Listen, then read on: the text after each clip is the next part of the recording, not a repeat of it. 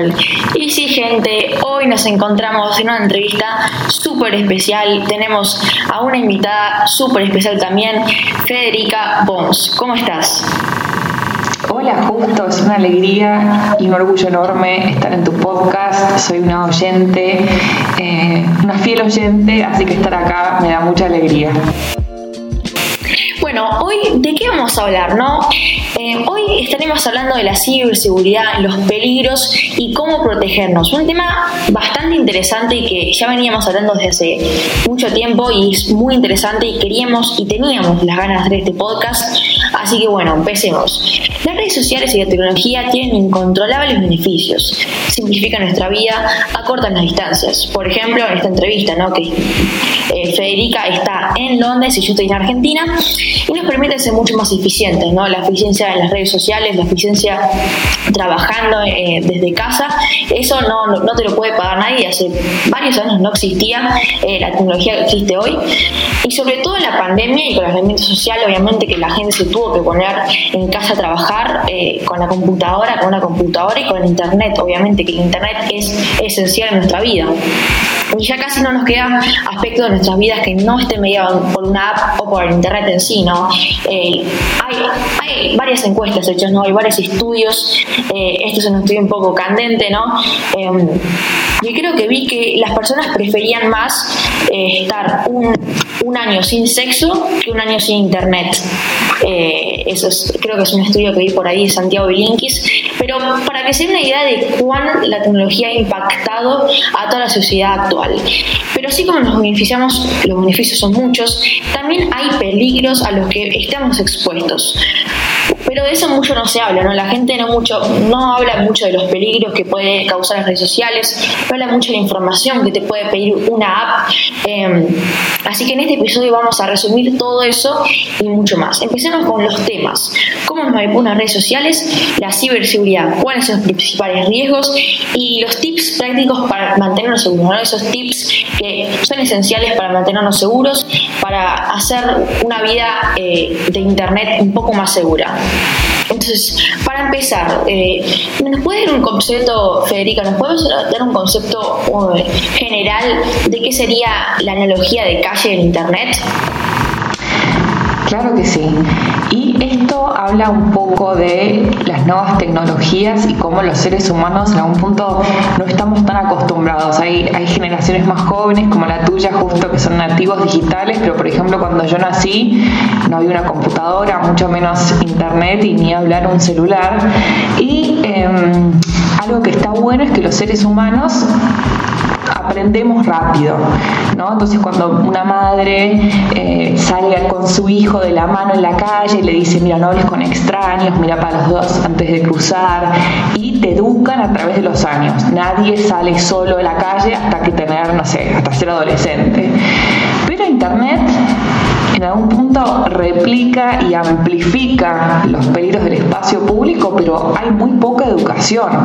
Eh, ya hay chicos muy pequeños que se les da una tablet con acceso a internet y entonces el objetivo de este podcast para compartir con toda tu audiencia es concientizar cuáles son los riesgos de estar online sin demonizar las redes. ¿no? Las nuevas tecnologías son fantásticas, como vos dijiste en la introducción, nos dan un montón de beneficios, acortan las distancias, nos, dan acceso a mucha información, pero hay que estar muy atentos ser conscientes de los peligros que existen y tomar las medidas eh, que también existen para protegernos en el espacio online.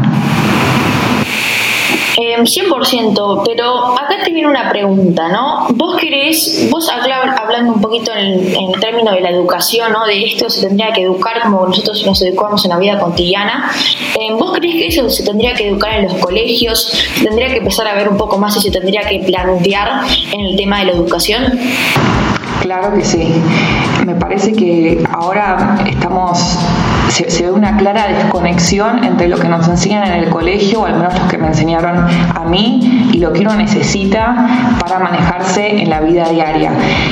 Educación online, aprender las herramientas digitales, no solamente utilizarlas, sino también a cómo protegernos, cuáles son los peligros para estar más atentos esencial, como también son esenciales otras cosas que no te enseñan en el colegio, como son, no educación financiera, pagar los impuestos, educación vial, son un montón de temas que por ahí el colegio no te enseña eh, y son súper útiles en la vida diaria.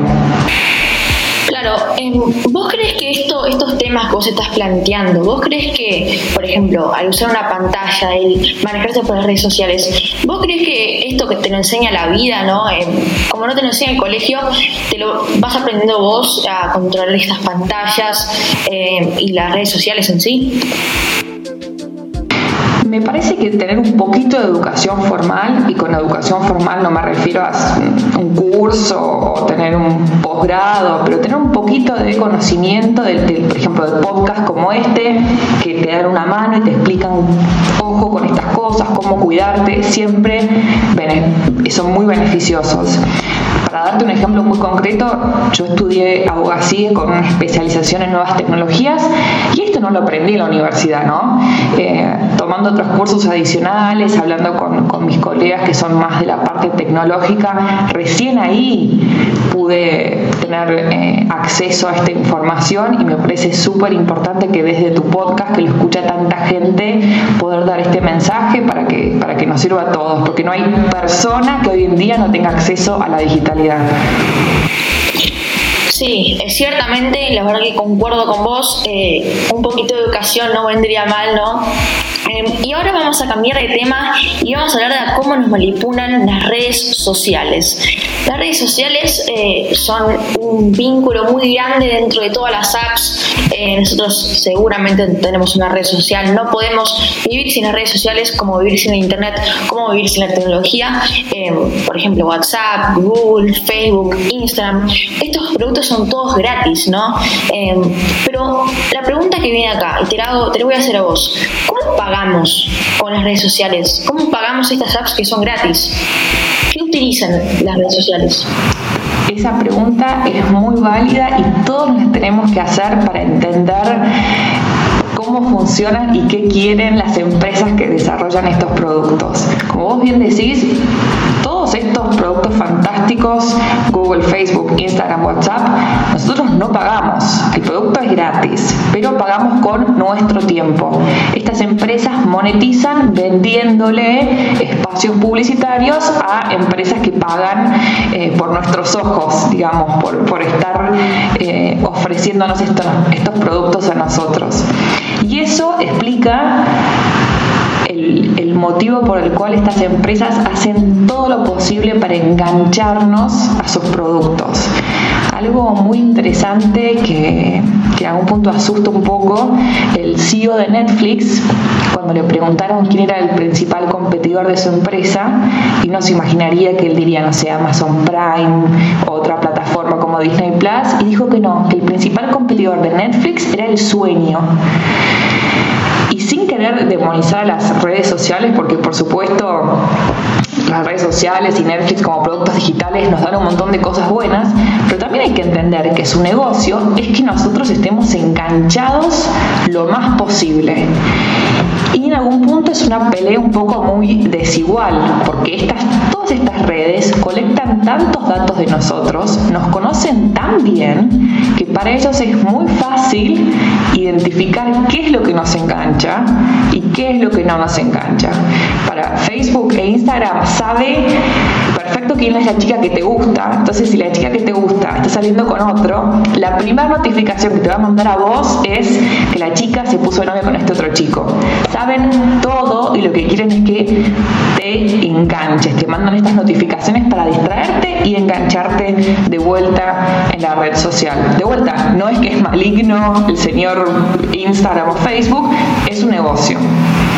Claro, eh, y no, es solo lo de engancharse, ¿no? sino que las redes sociales, el, Google en general, crea un perfil nuestro, eso es algo, volviendo a la educación, eh, me lo enseñaron, aunque vos no lo creas, me lo enseñaron en digital coding, en coding, me lo enseñaron como un tema abstracto, ¿no? No, no 100% enfocado en eso, pero las empresas como Google, Facebook, eh, un perfil nuestro y van eligiendo ciertos datos, las compras, eh, lo que vos buscaste, después te van a reprimir. Yo, por ejemplo, em, compré un micrófono Blue Yeti, que te lo conté también, y después me aparecieron todos anuncios de micrófonos. Entonces estuve averiguando micrófonos, estaba indeciso, lo compré. Y después que me apareció, estoy viendo Google, estoy viendo YouTube, me aparecen anuncios de micrófonos. Y mirá que yo eh, compré un micrófono y fui a la página de Blue y compré, pero no importa y te sigan apareciendo lo que vos ves, eh, crea un perfil y después lo va reprimiendo a estas redes sociales, ¿no? No solo a Google, no solo a Facebook, sino a Twitter, sino a Instagram, te van apareciendo anuncios, como que todo estaría conectado a una sola plataforma que Google, ¿no? Em, ahora, em, vamos a pasar una cosa que la verdad que me parece muy interesante, eh, que es el comportamiento que nosotros tenemos en las redes sociales, ¿no? Eh, usamos las redes sociales, utilizamos cualquier dispositivo conectado a internet y vamos dejando datos que las compañías recolectan y comparten entre ellas, ¿no? Como vos dijiste, ¿no? Pero esos comportamientos, ¿cómo podemos evitar que Google recopile nuestros datos? Es, eso es inevitable, incluso con el modo incógnito, ¿no? Que se, supone que no tendría que recuperar datos. Eh, ¿es inevitable recuperar los datos? Diría que está muy complicado. Incluso si abrimos el modo incógnito, básicamente lo que hace es no dejar un historial. Pero las cookies, que son estos pequeños archivos de texto que te ponen en tu dispositivo y te siguen al lado por todo internet, están. Así que eso no se evita con el modo incógnito. Lo problemático no es, en todo caso, que lo use Google porque vos decís, bueno, Google es una empresa que yo confío. El problema es todos esos terceros con los que Google comparte la información y que a su vez también generan un perfil tuyo que vos no tenés ni idea de quiénes son. Entonces, siendo un poco más hacia lo práctico, hacia qué podemos hacer, bueno, punto número uno es ser más consciente de las aplicaciones que bajamos, que instalamos en nuestros teléfonos, qué sitios web visitamos, dónde dejamos nuestros datos. Viste, hay muchos sorteos falsos dando vuelta de deja tus datos personales y participa por una computadora. Bueno, ojo, ser muy conscientes a quién les damos los datos y a quién no. Y con lo que veníamos hablando antes, ¿no? de, esta, este, que las redes están diseñadas para engancharnos, otro tip práctico que me parece que está muy bueno para todos es ponernos un tiempo límite en el uso de las aplicaciones. Hoy la gran mayoría de las aplicaciones tienen, si uno va a settings, puede setear el tiempo máximo que está en las aplicaciones. Yo lo hice, me puse un media hora máximo en Instagram porque no puedo creer que le, dé que le dedique más de media hora diaria a, estar paviando ahí, así que eso me parece que está buenísimo.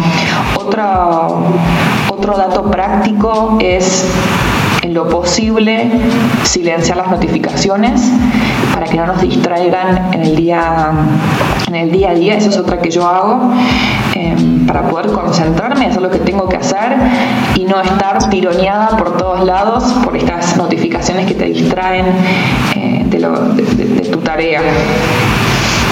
Sí, 100%. La verdad que yo concuerdo un poco con vos con el tiempo, ¿no? Eh, yo creo que es una palabra clave, el tiempo que nosotros dedicamos, que aunque nosotros no lo podamos creer, ¿no? Y después nos, miremos en el tiempo de pantalla, cuánto tiempo en nuestro teléfono en settings, como vos dijiste, yo digo, no, no estuve cuatro horas con el celular. No, no puede ser, no, no lo puedo creer. Esto es un tiempo semanal, pero no lo puedo creer. Pero sí, lo puedes creer y lo ves y el teléfono lo recopila. Y volviendo a las cookies, eh, ah, no, perdón, el ejemplo el tiempo. Yo la verdad que he, puesto, en, como vos dijiste, en settings, ¿no? lo del tiempo y bloquear las aplicaciones por cierto tiempo. Yo lo bloqueé, ¿no? Yo lo hice hasta que la aplicación se me cerró. Por ejemplo, YouTube. Que YouTube es algo que nosotros nos enganchamos, como Netflix también, que yo no miro tanto Netflix, pero te pongo el ejemplo con YouTube. Entonces yo lo puse bien, empecé a ver YouTube, eh, puse una hora, suponete, ¿no? Empecé a ver y pasé la hora. Entonces ya se me bloqueó la ¿Qué fue lo que hice yo? Ir a settings, eh, poner el código y desbloquear, así puedo seguir mirando. ¿Entendés que se me... Eh, no, pude resistirlo y lo bloqueé y lo sigue haciendo. Y aunque, aunque lo haya hecho muchas veces, aunque he dicho, está mal lo que estoy haciendo, eh, no, está bien, lo sé, pero me, me, sigue enganchando y lo sigo, lo sigo queriendo y lo sigo, lo voy a seguir haciendo. Eh, pero no es algo de mí, sino que es, es como ese poder que te manipula, ¿no? Y con respecto a las cookies, em, por ejemplo, en Riverside FM, que es la plataforma que estamos grabando este podcast, em, hay 71 cookies en uso. Te voy a ver ejemplo, Bing, DoubleClick.net, es una cookie que la vi demasiado, DoubleClick.net, Google, Google.com, Ads, LinkedIn, Rappi, Reddit, Riverside, T.co, Twitter, eh, o sea, son infinitas cookies. Eh, y acá hay, una opción que te permite allow quitar o bloquear las cookies, ¿no? Para que no te sigan. ¿Vos crees que esas funciones eh, te van a permitir que las cookies se vayan o de alguna o cierta manera las cookies van a seguir estando ahí aunque vos las rechaces? Mira, justo yo trabajo de eso. Mi, trabajo en la empresa, en el día a día, se trata, bueno, ahora del tema cookies, porque es un tema súper candente en eh, Europa, que tiene una regulación mucho más estricta en materia de cookies. La audiencia le diría que cuando le aparece este banner de si acepta o, no quiere cookies, le diría que siempre ponga que no quiere cookies. Reject all. ¿Por qué? Porque la cookie permite que terceros, a los que uno no conoce, te sigan, sigan tu rastro a través de la web. Si rechazas cookies, lo que va a pasar es que el contenido va a ser un poco menos personalizado, no te va a decir, hola, justo cómo estás, eh, te interesan los micrófonos, te muestro micrófonos, pero está bueno porque a la vez limitas eh, el acceso a cookies a, terceros que no tenés ni idea quién son. Algo muy interesante y un cambio que, que hizo Apple, si mal no recuerdo, la semana pasada, eh, con el nuevo, que esto vos lo sabés un montón, el nuevo sistema operativo, cuando uno se descarga una aplicación, Apple ahora te pregunta si permitís que te traquee, sí o no. Eh, Súper simple, sencillo, es sí o no, dos botones, y me parece que, que está buenísimo, porque le da control a los usuarios. Digo, después otro tema que se abre es si esta es una actitud anticompetitiva de, de Apple y demás, pero no, entremos ahí, pero desde un punto de vista de privacidad eh, es un avance. Algo interesante es que Google Chrome el, browser, el navegador de Google va a implementar algo similar a comienzos del año entrante y esto es algo que Mozilla Firefox ya tiene. Así que en algún punto es la tendencia, el futuro es un mundo sin cookies eh, que me parece que va a ser mucho mejor para la privacidad de todos. Argentina en términos de, legislación está un poco más atrás, pero por eso, entonces eh, si, si el Estado no nos protege, protejámonos nosotros y ante la alternativa de aceptar cookies o eh, rechazar cookies, elijamos rechazar cookies. O, seamos muy conscientes y depende del sitio, ¿no? Confío en el sitio, por ahí digo que sí, pero por default yo diría que no. Ok, me quedó claro, la verdad, es muy interesante lo que vos planteás y lo de Apple también es muy interesante. El ejemplo que vos también diste también es muy interesante eh, y obviamente que me parece un poco raro que Apple haga esto, ¿no? Eh, es como si Google eh, te haga esto, o sea, me parece que acá debe haber todos contratos, debe haber algo detrás, algo oscuro que no sabemos nosotros, pero seguro que debe estar por ahí. Con toda esta información... Lo que quiere es, es colectar él solo todos tus datos y vendérselos a Apple a los terceros, eh, eso es lo que quiere. no, es, no es por bondad a la humanidad. Con toda esta información es más fácil manipularnos, saben que nos interesa y que nos engancha, hemos visto todo esto y la verdad es que como consumidores no sabemos que estas grandes empresas hacen con la enorme cantidad de datos que recolectan sobre nosotros. Leer los términos y condiciones de uso de las 21 aplicaciones más populares requerirá en promedio 250 horas. Términos y condiciones. ¿Nos podrías explicar un poquito? Porque me parece que es un tema bastante interesante. Eh, y obviamente que lo estamos utilizando y lo estamos viendo a diario, ¿no? Eh, los términos y condiciones, ¿no? Yo cuando me parece, eh, por ejemplo, que voy a descargar una nueva actualización para mi computadora Mac. Eh, ¿Qué Sí, una, un update. Eh, ¿Qué hice yo? Me dieron términos y condiciones. Escrolé para abajo, abajo, abajo, abajo y acepté. Sin leer nada, eh, sin hacer nada, lo hice rápido. Porque te digo, era tan grande que yo no me iba a poner a leer término por término. Y esto es un poco que lo que planteas vos. ¿Me podrías explicar un poquito qué son los términos y condiciones y por qué son tan largos de una manera general? ¿Y por qué también nosotros tenemos la tendencia a escribir para arriba y aceptar el término o condición sin leerlo previamente? Los términos y condiciones son el contrato que uno entra con la empresa a la cual va a usar el servicio. Básicamente explican cuáles son los términos legales de uso de ese servicio.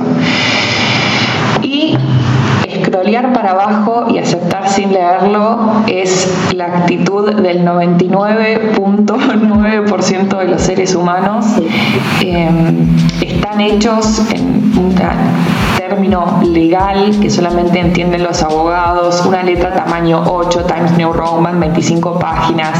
Bueno, vos bien dijiste, si uno no le da el tiempo físico, aunque, aunque si quisiera leer esos términos y condiciones, 250 horas, ¿quién tiene 250 horas libres para ponerse a revisar los contratos? E incluso si los leyeras, no los podés negociar, es tómalo, déjalo. Em, básicamente es, hay poca transparencia con respecto a qué hacen las empresas con nuestros datos y barreras excesivas a que nosotros entendamos qué es lo que está pasando, justamente porque los términos y condiciones en su gran mayoría son ininteligibles. Yo como abogada en, la empresa en la que trabajo tengo un esfuerzo enorme para que las políticas sean súper claras, hago uso del legal design, que, que por diseño sea muy sencillo, sea muy visual, esté escrito sencillo y no con términos legales. Así que yo creo que los buenos abogados hacen buenos términos eh, y eso significa que la gente que los lee los puede entender. Sí, eh, concuerdo con vos, la verdad. Sí, todo esto es un tema, ¿no? Es, es difícil de comprender a veces, pero bueno, la transparencia, el 99,9%, eso se está reflejado y yo también lo hago, así que yo soy uno más, un, alguien que cayó en la trampa de Apple, de Google, de todas estas compañías. Eh, ¿Vos caíste en alguna trampa de estas compañías?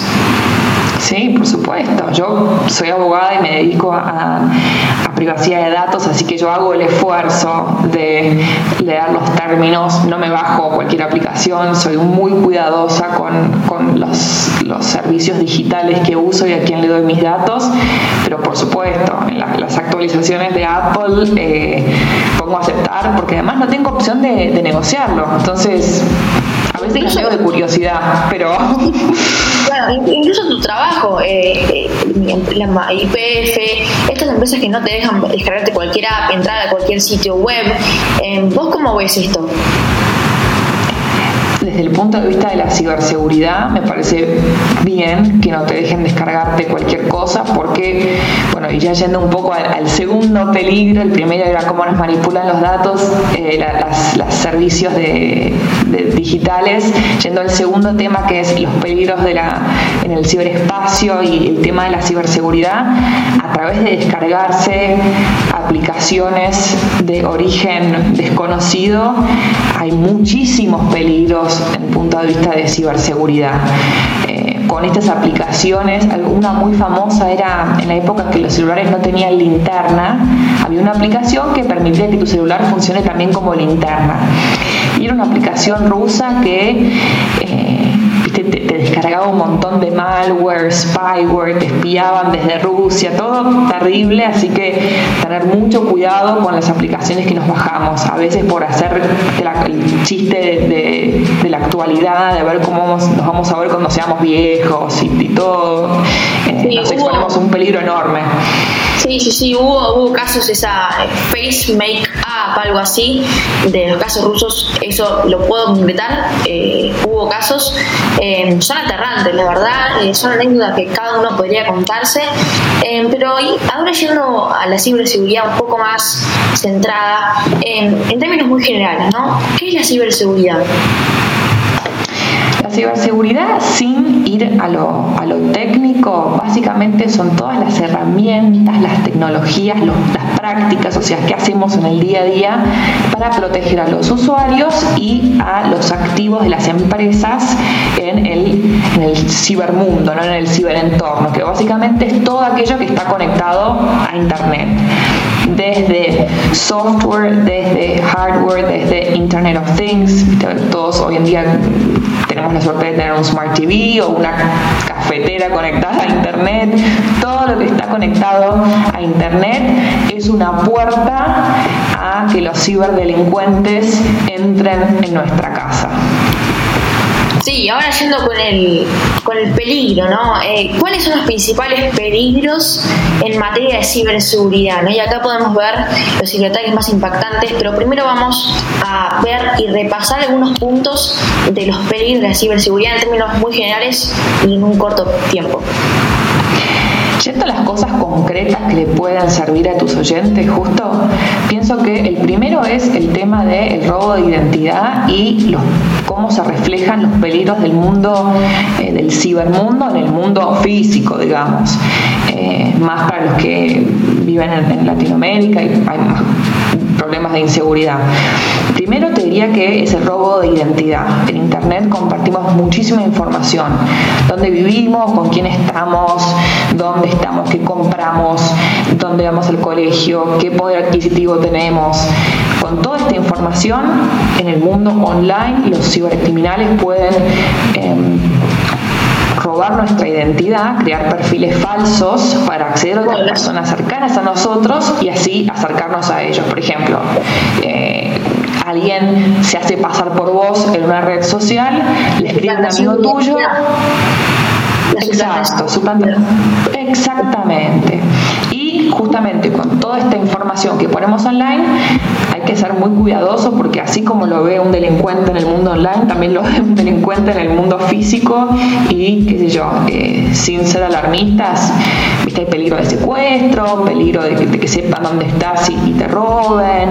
Hay que tener mucho cuidado con la información que uno comparte en la digitalidad, teniendo en cuenta que las cosas que una vez que están en Internet, Internet no olvida, o sea, en algún lado va a estar.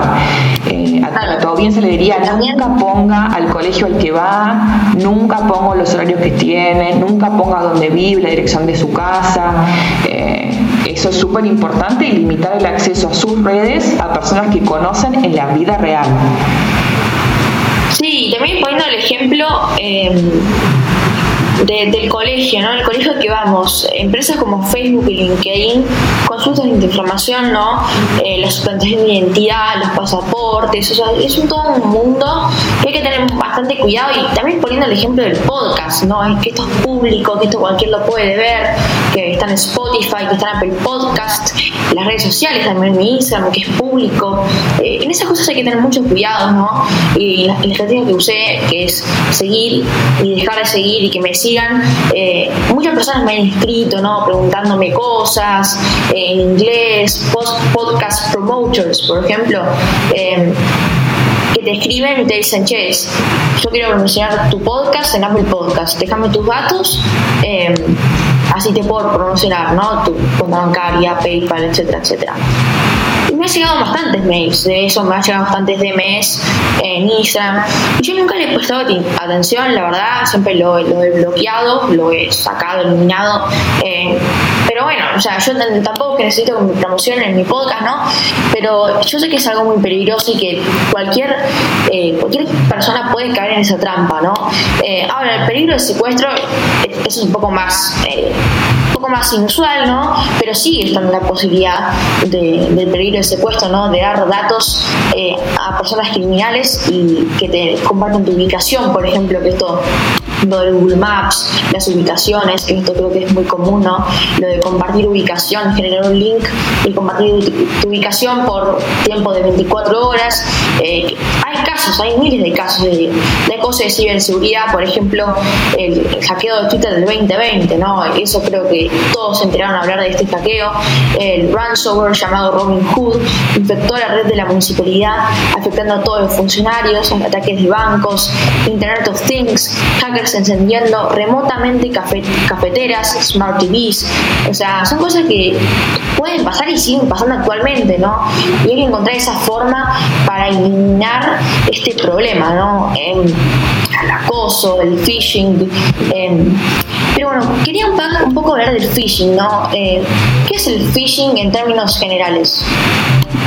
El phishing es básicamente cuando alguien se hace pasar por alguien conocido para quien recibe el email, ya sea un familiar, ya sea un amigo, ya sea un banco con el que uno tiene transacciones, ya sea una empresa que es conocida con uno, para engancharte y poner un malware en tu computadora distintos tipos de phishing. El más común es eh, este típico mensaje que te llega de tu banco diciendo haga clic aquí para ver su estado de cuenta o haga clic aquí para resetear su contraseña. Básicamente hay que tener mucho cuidado con los emails que uno recibe porque 7 de cada 10 ataques eh, mundo online suceden a través de los emails. ¿Qué hay que hacer? Fijarse que la persona que te envía el email sea una alguien reliable, alguien que uno conoce.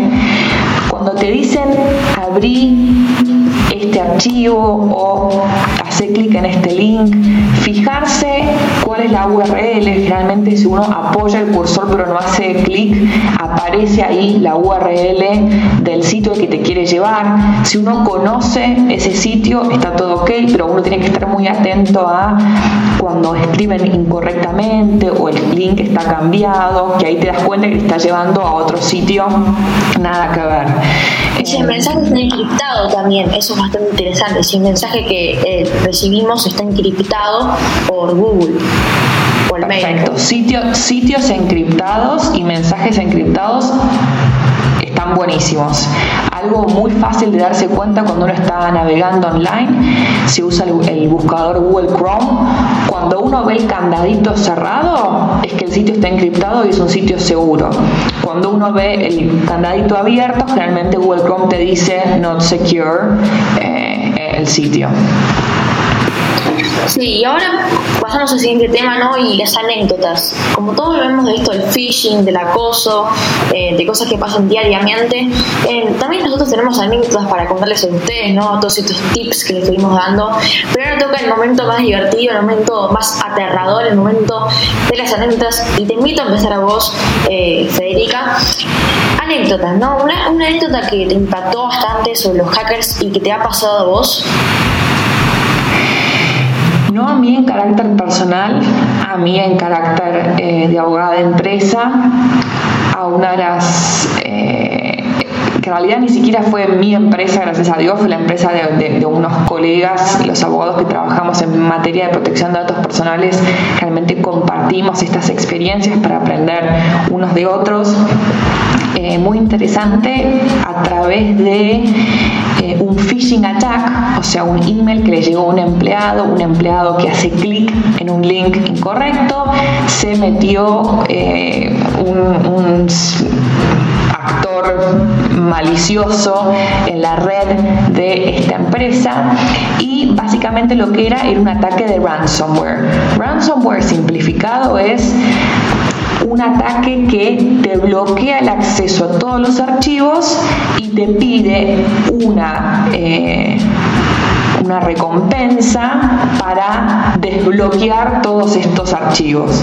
Entonces, básicamente, lo que pasó fue, este empleado abrió el email, hizo clic, permitió que este malicioso se metiera en la red de la empresa, la red de la empresa no estaba segmentada de forma tal que el actor malicioso pudo ingresar a toda la red.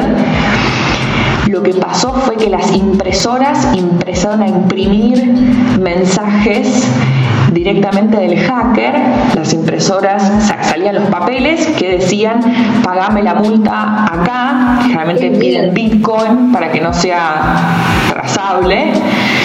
Em, y básicamente eso fue lo que sucedió. Si mal no recuerdo, no terminaron pagando la multa. Realmente el consejo es que no se negocie con estos ciberdelincuentes y lograron desbloquear eh, los sistemas. Pero esto es real y me parece que tampoco hay que irse al, ejemplo extremo de esta empresa que le empezaron a imprimir los papeles. Esto le puede pasar a cualquiera y uno ni es consciente. Así que por ahí un dato curioso para, tus oyentes, hay una página web súper eh, user friendly que se llama haveibeenpwned.com, que justo por ahí después puedes dejar el link en la descripción del podcast. Básicamente uno pone su correo electrónico y te aparece si fuiste víctima de un ciberataque, sí, no, y si la respuesta es sí, te indica cuál. Así que es súper práctico para todos nosotros. ¿Vos, Justi, tenés ejemplos de, de haber sido víctima de un ciberataque? No tan impactante como ese, la verdad, pero sí tengo el ejemplo, eh, es el ejemplo de Alerta Hacker. Eh, el podcast que he subido, eh, ahí lo he resumido un poco más. Y volviendo un poco a tu ejemplo, ¿no? lo de las multas, lo de pagar. Ese hacker creo que se llama el de sombrero blanco, que es un hacker que te pide la plata a cambio de que te deje hackear, ¿no? Que te deje imprimir, que te deje hacer algo. Entonces, por ejemplo, si te empieza a imprimir, si te empieza a mandar mensajes, si te empieza a sacar algo, te pide, che, pagame tanto a cambio de esto y yo te dejo, te dejo de joder. Eh, palabras un poco más brutas. entonces, la gente, tiene que buscar esa manera de tratar de no pagar porque ahí cuando ya viene realmente la plata, ahí ya se va complicando un poco más, ¿no?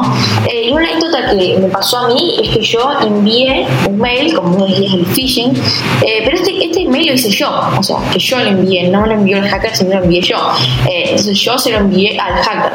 eso es impresión, fue, el proceso fue al revés.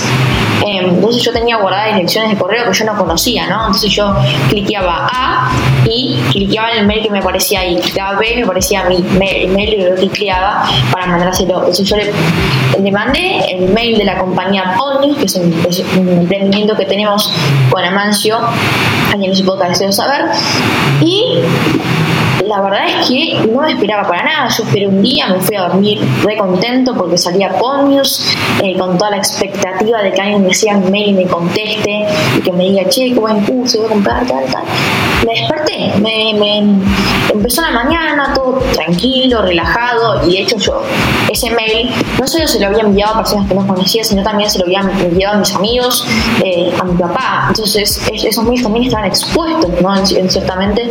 Em, entonces, bueno, siguió toda la manera hasta que me llegó una notificación de Flow, Cablevisión Flow, que es una empresa, eh, es un servicio de, programación de televisión, como Netflix, por ejemplo, un servicio barato argentino, eh, el cual decía, han ingresado, han ingresado a tu cuenta de Flow. Eh, creo que Flow es uno de los servicios más hackeables, por así decirlo. Es muy fácil, sinceramente. quizás no en términos, sí, es, fácil hackear Flow.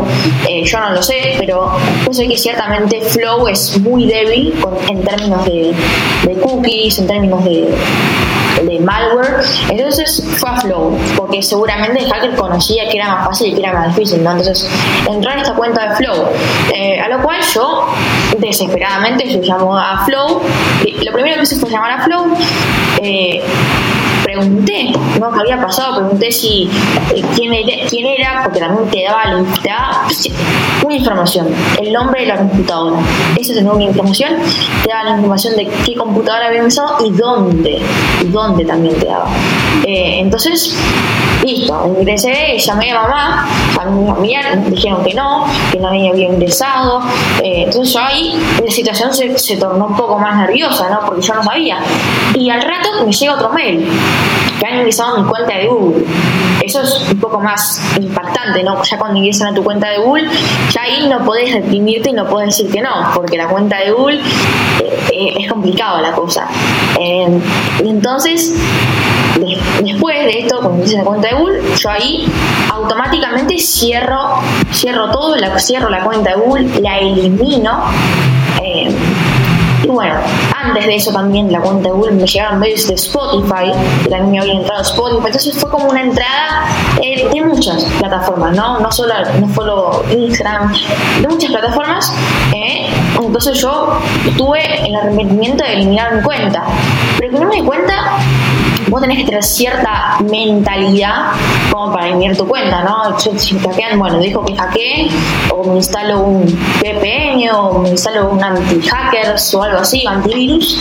Eh, nada, o sea, fue, fue, bastante miedoso, ¿no? Yo después, anécdotas, no quería acercarme a la computadora, después de mucho tiempo, de dos días me acerqué, empecé abrirla, pero digo, la decisión de eliminar tu cuenta fue devastadora porque ahí tenía todos los archivos, todas las cosas guardadas, eh, a lo que que ya no pude acceder más. Eh, y cuando recuerdo despertarme dos de la mañana y escuchar arriba, en piso arriba, eh, que ya yo en el piso me iba a pasos, ¿no? Pasos y pasos. Eh, y nada, yo tengo, tengo ese recuerdo, ¿no? De pensar que el hacker había sido el del piso de arriba, o sea, la persona que vivía en el piso de arriba. Eh, tengo ese recuerdo de pensar, no sé por qué, pero me parecía muy sospechoso un pasos, ¿no? Pero bueno, son cosas que me imagino y se van No culpemos al vecino, no culpemos al vecino. Eh, pero bueno, nada, fue un placer haber grabado con vos este podcast. En, conclusión, lo que dejamos terminar, lo que dejamos, lo que queremos, el que queremos expresar conclusivamente con esto es tomar conciencia. En este podcast, lo que pudimos ver y con todos estos tips, con todas estas cosas, anécdotas, entonces, el objetivo, tomemos conciencia, tomemos conciencia de lo que hacemos en las redes sociales, tomemos conciencia de lo que hacemos por internet. Eh, y bueno, hasta acá el podcast de hoy. Espero que os haya gustado mucho, espero que os haya entretenido e informado. Muchas gracias a Federica por concederme este espacio, esta entrevista, por aportar sus conocimientos. Eh, así que bueno, nos vemos en el siguiente podcast. Chao.